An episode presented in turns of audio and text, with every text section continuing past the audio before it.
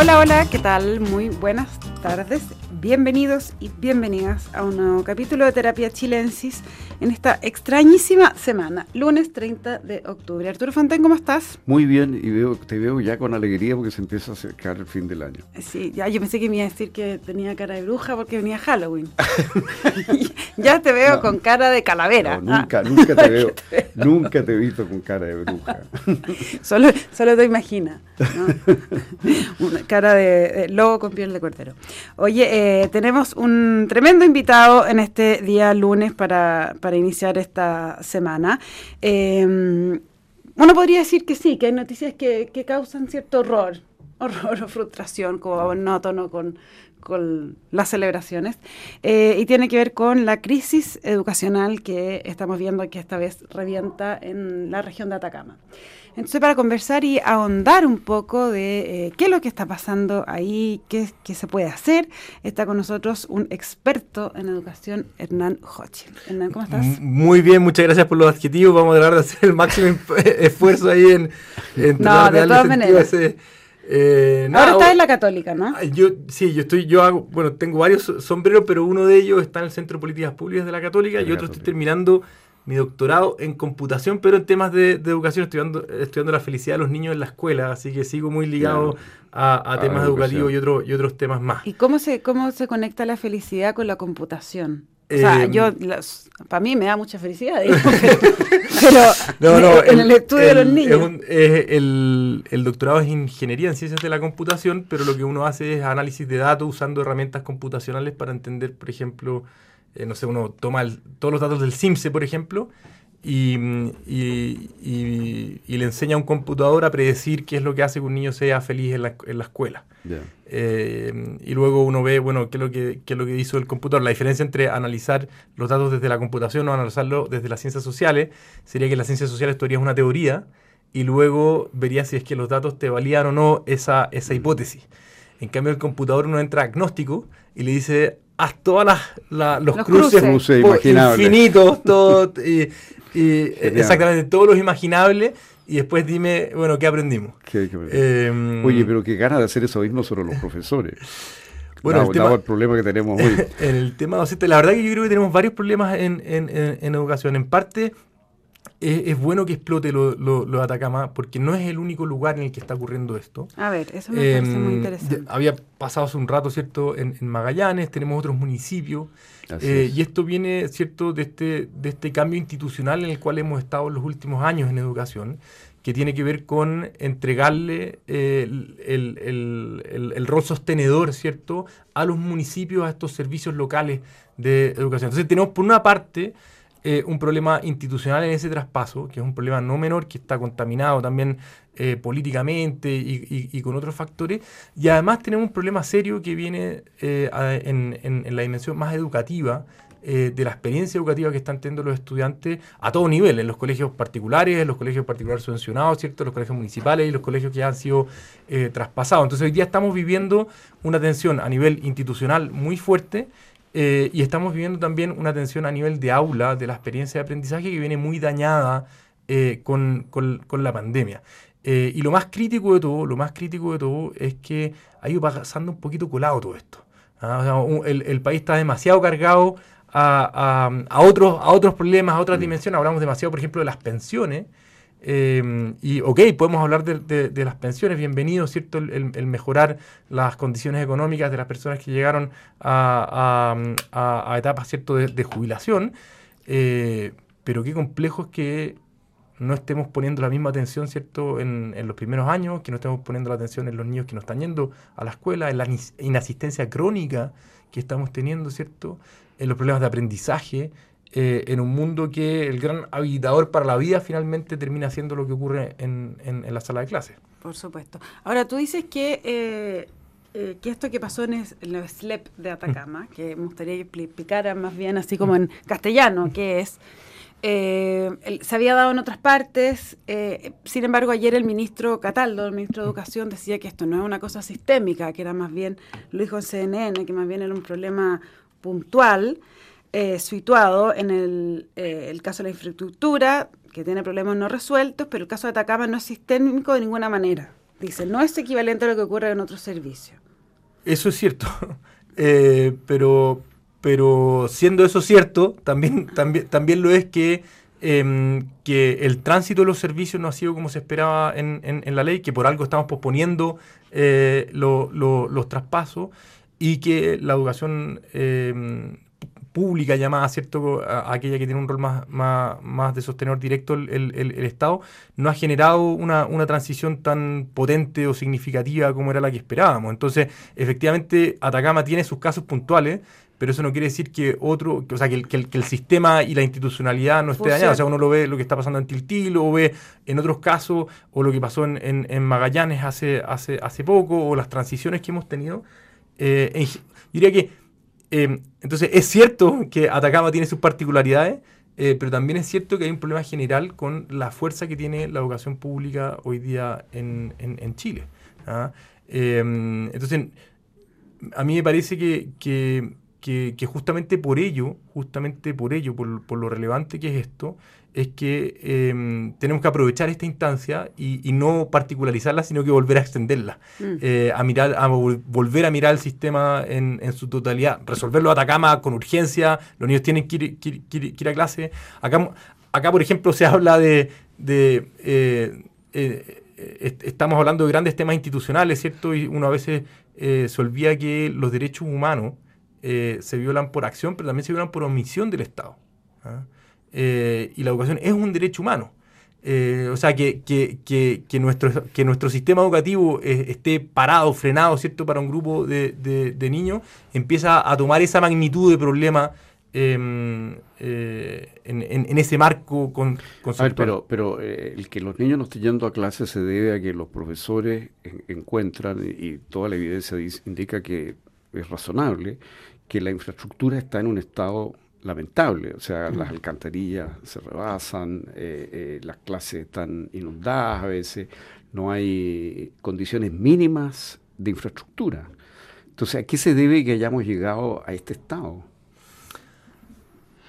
A ver, yo creo que esto, esto nosotros tenemos un problema hace mucho tiempo, hace mucho tiempo con la educación pública de eh, de la fuerza que tiene el, el, accionar en, la solución de estos problemas. O sea, cuando, cuando uno estudiaba eh, em, por qué los apoderados se van a veces al particular en vez de, de, al municipal, eh, y uno lo veía en términos más cualitativos, uno hablaba con, con, las personas y decía, no, mira, si, si yo me voy, al, voy a la escuela municipal, a veces pasa que hay un vidrio roto y el vidrio roto está, qué sé yo, tres meses roto.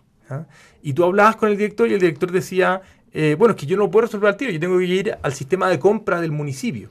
Tengo que ir al sistema de compra del, municipio, entonces no tengo la agilidad para resolver ese problema. Y, los apoderados, a veces la, mayor facilidad que tenemos como para medir, entre comillas, calidad de una escuela, bueno, cuán ordenada está, cuán limpia está, funciona o no funcionan los baños. De hecho, funciona o funciona el baño es como lo primero que uno dice. Acá hay cariño. ¿Sale agua o no? Sale agua o no, corre la llave o no, están rotas las llaves. Em, y, claro, las personas van a las escuelas y muchas veces las escuelas municipales o las de eh, eh, hoy día del Servicio Local de Educación, en este caso particular en, en, Atacama, ¿cierto? Eh, muestran esa inacción, esa sensación de que nadie hace algo. Y, y, eso tiene por una parte eh, una realidad, ha faltado eh, una, capacidad de gestión en, algunos espacios escolares, pero, ahora, pero otra parte también tiene una, dimensión propia de cómo el Estado está funcionando en todos los niveles. ¿ya? Cuando, cuando el empresariado habla de la permisología, o cuando la gente habla de lo que cuesta conseguir una vivienda, eh, o de múltiples problemas o de las listas de espera, ¿cierto? Cuando hablamos de las listas de espera en, el servicio civil. o el servicio, o lo que cuesta hoy día ir a buscar un pasaporte, ¿cierto? eso habla también de de una cierta falta de celeridad con la que está operando el Estado en general. ¿ah? En general, en muchas dimensiones. Este no es un problema solamente de, la educación. ¿ah? Cuando, cuando están las calles rotas, ¿cierto? Cuando, y, la sensación de que no hay ventanilla. ¿ah? La sensación de que hay una calle rota, ¿cierto? Y bueno, a, quién, le digo? ¿A quién la lego, ¿cierto? No, y además que por el otro lado, en este caso, se cruza con el, eh, este informe que, se detectó que eh, había debilidad en el control de los traspasos de recursos entre cuentas corrientes para la implementación de los SLEP, eh, con 12,6 mil millones no revisados. no revisados. El informe dice que eso podría dar pie a una desviación de recursos públicos. Pero ¿cómo puede ser que se esté ejecutando un programa, una obra, y haya 12 mil millones de pesos que no fueron eh, revisados eh, oportunamente, adecuadamente. Esto, mira, esto viene hace rato. Yo creo que no le hemos puesto el cascabel al gato en los municipios, primero de todo, y, era, y, había un había una cierta, un cierto sentido correcto de que los municipios, efectivamente, cuando uno los miraban, habían algunos que lo hacían bien, y habían otros que lo hacían mal. Cuando uno veía los que, los que lo hacían mal, uno decía, no tiene como la cantidad de colegio, el volumen o el equipo, ¿cierto? Para tener un equipo profesional, potente. Entonces, ese municipio es un municipio muy chico, mejor juntémoslos con estos otros 10 municipios y generamos, agregamos fuerza y ponemos una fuerza, ¿cierto? Eh, del Estado con un equipo más profesional, ¿cierto? Con ciertos niveles de autonomía. Entonces, uno diría, las instituciones iniciales, eh, en cierta medida, eh, operaban, ¿cierto? Pero después el diablo mete la cola y uno se va dando cuenta que educación por mucho tiempo funcionó de caja pagadora en algunos casos del mundo municipal.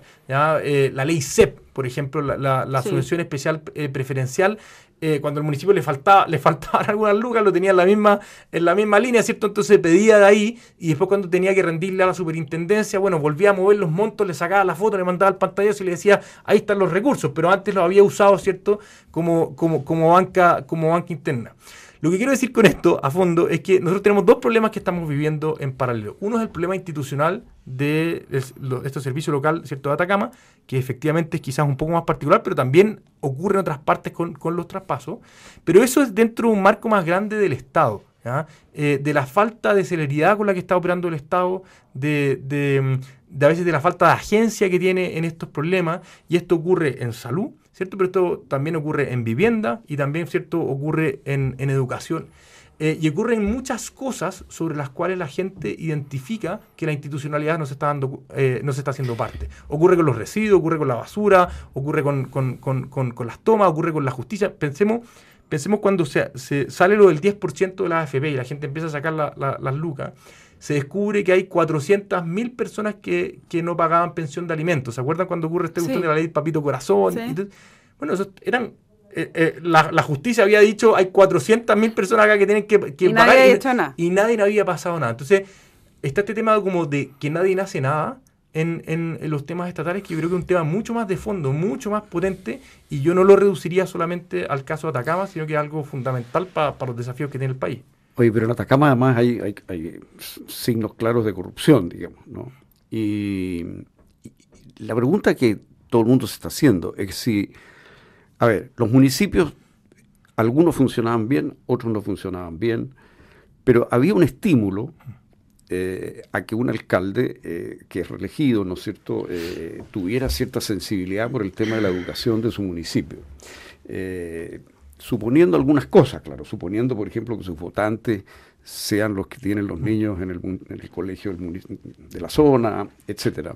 Pero había una cierta sensación de que el alcalde y sus equipos respondían o deberían responder. Pero ahora, con estos sistemas descentralizados que cuelgan del ministerio, que son como una especie de burocracia propiamente tal, yo veo que los estímulos y los controles son menores, digamos. Eh, eso es lo que uno está sintiendo, como que tal vez no fue una buena idea esta forma de desmunicipalizar. O sea, tal vez eh, el problema que teníamos había que abordarlo de otra manera, mejorando los municipios, dándoles algún tipo de apoyo a los municipios, no sé, pero no trasladando esto a una nueva burocracia que se está creando y que ya estamos viendo los problemas que ocasiona y que es más impermeable a la ciudadanía todavía que el municipio. Esta revisión fue el año pasado, de hecho. El, que se pospone eh, los traspasos, sí.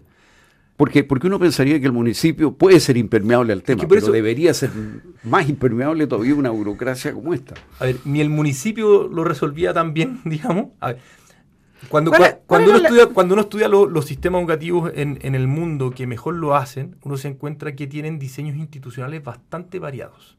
¿ya? Por ejemplo, en Finlandia, sí, Finlandia, increíble Finlandia, eh, son municipales. ¿Ah? En, en, en, Holanda la mayor parte son eh, particular subvencionados. Qué sé yo, en, en, Corea el rol central, en Singapur, hay, hay modelos, hay estructuras distintas, hay estructuras distintas, pero lo que tienen en común, diría, son como, bueno, hay varias cosas, pero no podría reducirlo a dos cosas. Uno, por una parte, logran tener gente muy capacitadas en la sala de clase, o sea, personas que logran producir aprendizaje. Y dos, el sistema está hecho para que nadie se quede atrás. ¿Ya? Si, si nos acordamos de la cultura escolar, probablemente que, que vivimos muchos de nosotros, eh, al porro lo estigmatizaban rápidamente. Y al que le salía fiel, eh, al que le salía fácil sacarse buenas notas, lo aplaudía. O sea, el inteligente era el que le salía fácil sacarse buenas notas, el porro quedaba rápidamente eh, condenado. o, el estudioso, no necesariamente el inteligente el que se saca buenas notas. Bueno, perfecto, pero, el, estudioso no estaba tan valorado. Estaba más valorado el que, el que, el, el, que, le salía fácil y estaba bastante desprestigiado el que le salía difícil.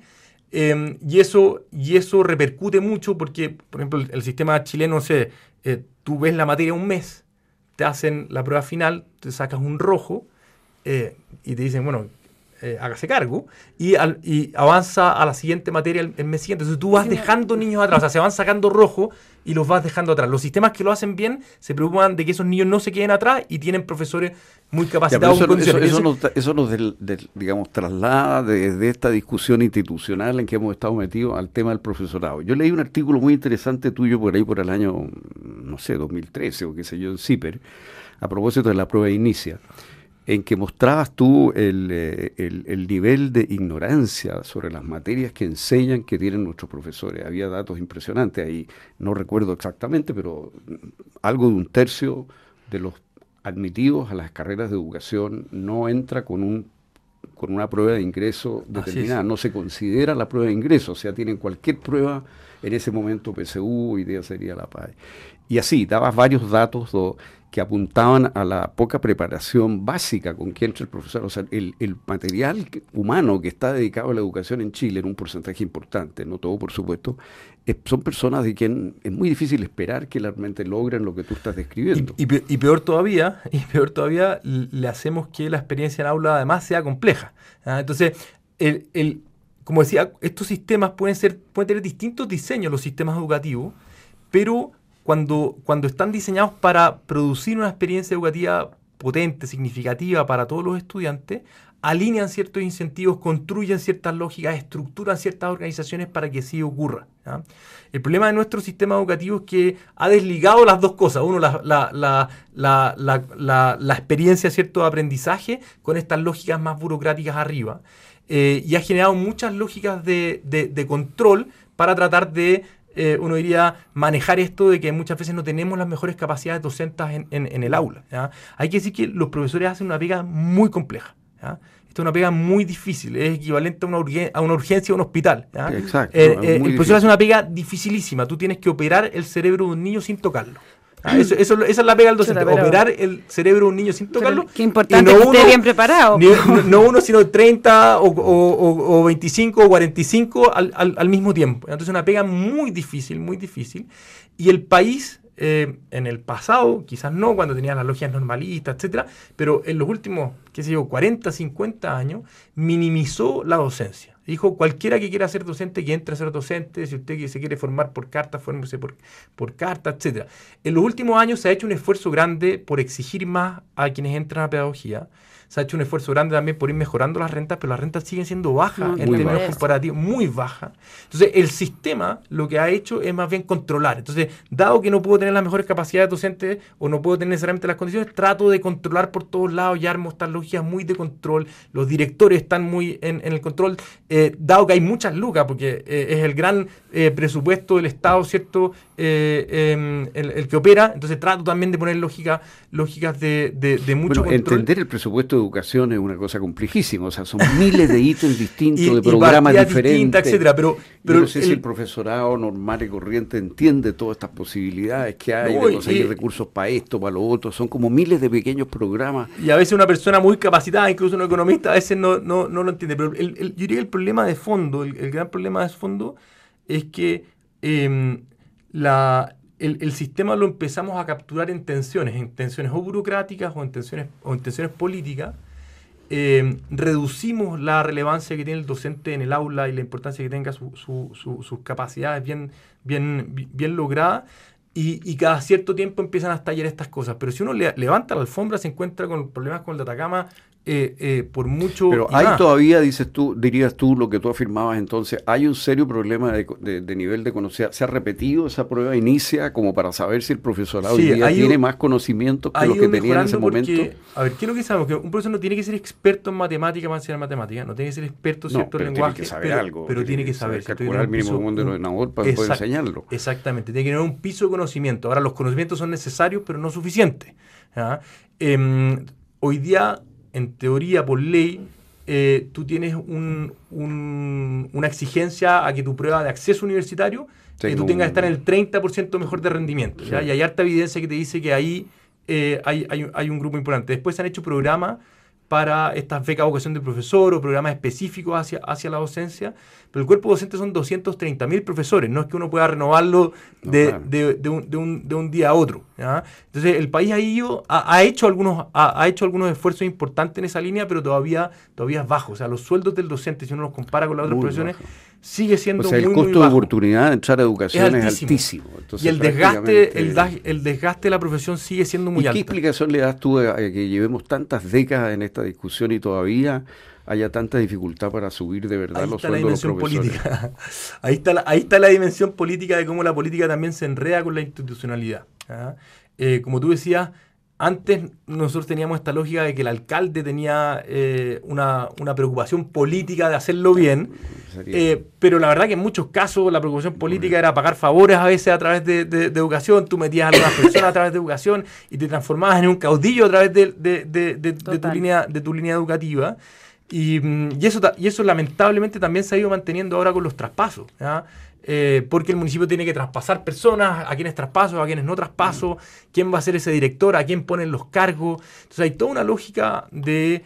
Eh, que yo no le llamaría política, porque la verdad eso no es política, es más bien como el... Amiguismo. El y, claro, y cómo particionamos el Estado a veces. Mantención de cuotas de poder. Mantención de cuotas de poder. de que se está creando una burocracia que no va a tener capacidad de responder. en otros lugares ha, tenido buena respuesta. Si tú, si tú ves la reacción de los municipios frente a la pandemia y ves la reacción de los servicios locales frente a la pandemia, los servicios locales abrieron escuelas antes que los municipios.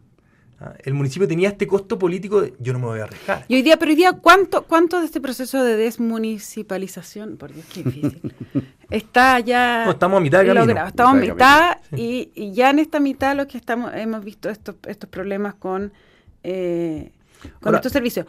¿Cuántos quedan por delante? No, por eso, que, era, yo no me, acuerdo el número de, de, memoria, pero vamos más o menos a mitad de camino. Ahora, este problema, lo estamos viendo en, en Atacama, los servicios locales de educación lo que hicieron fue concentrar fuerza. Estaba esta idea de que si tú, no, si tú no eras grande, no tenías fuerza, no tenías especialista, muy desde arriba, ¿cierto? Tengo que tener más fuerza arriba para que todo funcione, funcione abajo. La evidencia te dice que no es necesariamente así. A veces tú tienes colegios que son muy autónomos uno a uno y, incluso lo pueden hacer, lo pueden hacer igual o, mejor, o igual de mal o, bien. Como les decía, el diseño el diseño no es necesariamente como donde se sustenta todo, pero, pero se hicieron estos grandes sistemas, pero tú todavía tienes estos crisis en municipios específicos. En Tiltil eh, también tenemos, tenemos... Pero ese era municipal. Ese municipal, y tiene el, mismo o peor problema. Entonces, em, en, Tiltil está totalmente quebrado el, sistema, los niños tampoco están yendo a, a clase, no son 2.000, no sé cuántos, son, no sé, 4.000 niños, 5.000 niños. Em, entonces tú tienes este mismo problema de Atacama, lo tienes también a, nivel municipal. Esto no se trata tanto de que sea municipal o que, o que sea... Qué difícil, porque no se puede encontrar la fórmula precisa. Es, que la fórmula precisa sí está. Tú tienes que potenciar el aula y tienes que hacer un sistema que potencie el aula. Y nuestro sistema hoy día no está diseñado hacia, hacia, hacia eso. Sí, pero estos son más bien problemas de financiamiento, de, lo que se está hoy día discutiendo así, lo, que está produciendo la cosa, porque tú pones, crisis, porque no tanto el problema de fondo, de cómo educar, sino más bien... El, es que las dos cosas van de la mano. Las dos cosas van de la mano, porque cuando tú dejas la, manija de, de los recursos a un nivel eh, intermedio, eh, muchas veces los recursos o, o, no bajan a la escuela o llegan, ¿cierto?, Em, o, o, llegan esta, en, en, estas capturas. ¿ah? Entonces, como te decía, muchos municipios usaban los recursos mm. de, de, las escuelas para pagar, para pagar otras cosas. La corporación educacional siempre fue como un, pequeño tesorito. Claro, y, los, los, recursos que da educación son muy grandes. Eh, el, del porcentaje del, del erario público es un porcentaje muy grande junto a salud. Pero el punto es que los profesores ganan poco. Esa es una triste realidad. y lo otro que yo veo, yo enseño en la Universidad de Chile a estudiantes que la mayor parte de los cuales va a ser profesor y lo son, y tengo contacto con muchos exalumnos que están enseñando. Y una de las cosas que me, que me transmiten, claro, estos son, no son estudios precisos, pero es la impresión que ellos tienen. Es la casuística que también funciona. Eh, algo, algo funciona. Eh, es que muchas veces, sobre todo en los sectores vulnerables, los padres son defensores de los hijos al punto que se hace extraordinariamente difícil exigir mm. comportamiento y, rendimiento académico, porque la presión de los padres eh, es muy fuerte para defender a sus hijos, o sea, como que hay un, en la sociedad chilena eh, también poco respeto por el profesor, poco, poco, poca capacidad de entregarle al profesor la autoridad que le corresponde que es el excesivo poder que tienen los niños hoy día, más bien, en, todo, porque en la casa mandan los niños, en la clase mandan los niños. Y el niño manda de abogado a la mamá que llega furiosa. o a veces más que eso es un papá o dos papás en un curso, tú tienes un curso de 35 y, y, tres papás pueden ser el caos, el, o tres apoderados pueden ser el, caos completo. A ver, cuando uno, volviendo al, al, al, tema, ¿cierto? Que tenemos esto, este problema institucional arriba y tenemos este problema más pedagógico en, en, en el aula y uno dice los profesores. Los profesores tampoco pueden verse como actores aislados. O sea, yo meto un muy buen profesor en una escuela que está con problemas eh, eh, generalizados, lo voy a agobiar, lo voy a, lo voy a destruir. Yo necesito comunidades de aprendizaje fuertes. Y para eso necesito un director de escuela que tenga una lógica cultural, pedagógica, que no sea un patrón de fondo, ¿cierto? Que esté preocupado solamente de las rendiciones, como muchas veces pasa. Necesito varios profesores que estén en discusión, ¿cierto? Que estén en retroalimentación eh, constante. O sea, necesito que haya una comunidad de aprendizaje, necesito una cierta cultura y que los apoderados entonces eh, toda esa cultura que traen desde afuera se diluya en esta comunidad de aprendizaje. Mm. Porque Chile tiene una cierta cultura eh, educativa y esa, esa cultura educativa eh, se, transmite, ¿cierto? Eh, y, va generando muchos sesgos. Por ejemplo, eh, los sesgos hacia que las mujeres son mejores en las humanidades, los hombres son mejores en las matemáticas, y todos esos sesgos después performan en, la vida. O el sesgo de que cuando el papá le dice, mira, es que yo era malo para las matemáticas, entonces, qué sé yo, los Pérez siempre hemos sido, siempre hemos sido malos para las matemáticas, entonces me trae una, una, mala nota y, yo digo, a, mí me pasaba igual, da lo mismo. Mm. ¿ah? Todas esas retroalimentaciones, hoy día tenemos muchísima evidencia científica de alta calidad que te dice que todas esas micro retroalimentaciones son los grandes constructores de la experiencia de aprendizaje. Entonces, los problemas educativos que tiene Chile no son únicos de Chile. Cuando uno mira Latinoamérica y mira el mundo, de hecho, cuando parten estas pruebas internacionales, los alemanes que creían que tenían así, pero la mejor educación del mundo, se dan cuenta que no estaban en el top 10, los gringos se dan cuenta que no estaban ni en el top 20. Entonces los alemanes hacen un programa eh, por ahí por el 2002 que se llamaba The Pizza Show en la televisión estatal para tratar de entender por qué su gimnasio, así su sistema ultra elitista desde, desde chiquitito, no, no, no no, era top, top 10 y el foco empieza a cambiar a mirar otros sistemas muy distintos. El finlandés, Singapur, qué sé yo, Japón, China, algunas ciudades específicas. Letonia ahora. Letonia, que lo ha hecho muy bien. Polonia. Letonia es un caso muy interesante porque Portugal. se ha disparado en los últimos años la educación en Letonia y hay una experiencia que aprender. ¿Cómo se logra que rápidamente un país logre despegar en educación? Ojo que el caso chileno no es tan distinto en eso. O sea, Chile hoy día es número uno en, en, Latinoamérica, en la mayoría de, de las pruebas internacionales y logramos hacer dos cosas que son muy difíciles. Una, mejorar un poco en, educación y dos, darle acceso mayoritario a, los niños, ¿cierto? A los estudiantes, a las niñas, ¿cierto? A los distintos niveles. Eso lamentablemente se estancó, eh, y lo que no hemos sido capaces de dar el segundo impulso y más bien venimos en un retroceso. No hemos construido una institucionalidad que aliviane la, carga y venimos y, y, estamos con un problema de deserción importante y un problema de ausentismo muy grande ausentismo docente, que es gigante, Enorme. Eh, y ausentismo de los estudiantes, que es crónico. O sea, de, de cinco días a la, a la, semana, un 20% de los niños faltan un día al, eh, como, como, como, los profesores están todo el tiempo presentando... Y después si tú le sumáis los paros, y si, tú sumáis la, la, pandemia, si tú sumáis las pantallas, entonces el, el, el, el momento es, es, crítico y lo que uno tiene que hacer es, bueno, tomarlo. Eh, Oye, en medio de todo este montón de, desafíos, ¿no te parece un poco desatinado empezar a, rediscutir el currículum como lo está planteando el ministro?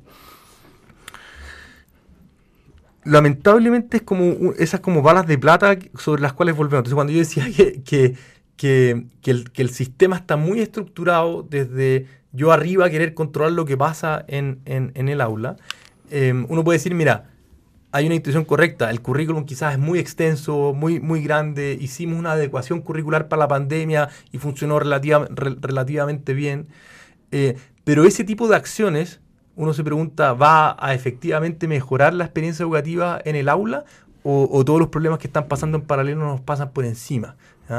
Eh, y yo diría que es más bien lo segundo. Por mucho que queramos ajustar desde arriba el currículum más, menos, si nosotros no construimos y no fortalecemos las capacidades en el, en el aula, desde las condiciones de infraestructura sobre las cuales operan esos profesores, a las condiciones laborales de, renta, de tiempo de preparación, a las exigencias que tiene ese, proceso. Si nosotros no, mejoramos esas condiciones, bueno, yo no tengo equipo eh, finalmente con el cual producir un proceso significativo de, aprendizaje. Entonces, yo diría, eh, no le saquemos el, el cascabel al gato y, y no nos demos más vueltas y, más bien afinemos el sistema y giremos el sistema a pensar un poquito más en, el aula, a poner más recursos en la sala de clase, a, potenciar la experiencia de, de los docentes eh, y quizás dejemos libremente, algunos serán municipales, otros serán servicios locales de educación, eh, podemos tener una institucionalidad múltiple, un popurrí, pero mientras ese popurrí, ah. o mientras esté ese popurrí institucional dando vueltas, yo no tendría fortalecer la sala. Mientras la sala esté fortalecida, ese popurrí no va a ser tanto, tanto problema. Hernán Hochil, muchísimas gracias por haber venido a este día lunes a conversar con nosotros aquí a Terapia Chilensis. Les cuento que la transformación digital de tu empresa nunca estuvo en mejores manos. En Sonda desarrollan tecnologías que transforman tu negocio y tu vida, innovando e integrando soluciones que potencian y agilizan tus operaciones. Descubre más en sonda.com. Sonda Make It Easy. Quédese con nosotros porque a continuación información privilegiada cierre y luego sintonía crónica debut junto a Bárbara Espejo y Francisco Aravena. Arturo Fantén, Hernán Hochil, que tengan una muy buena noche y bueno, a todos y todas nos encontramos mañana con más terapia. Buenas noches. Muy buenas noches.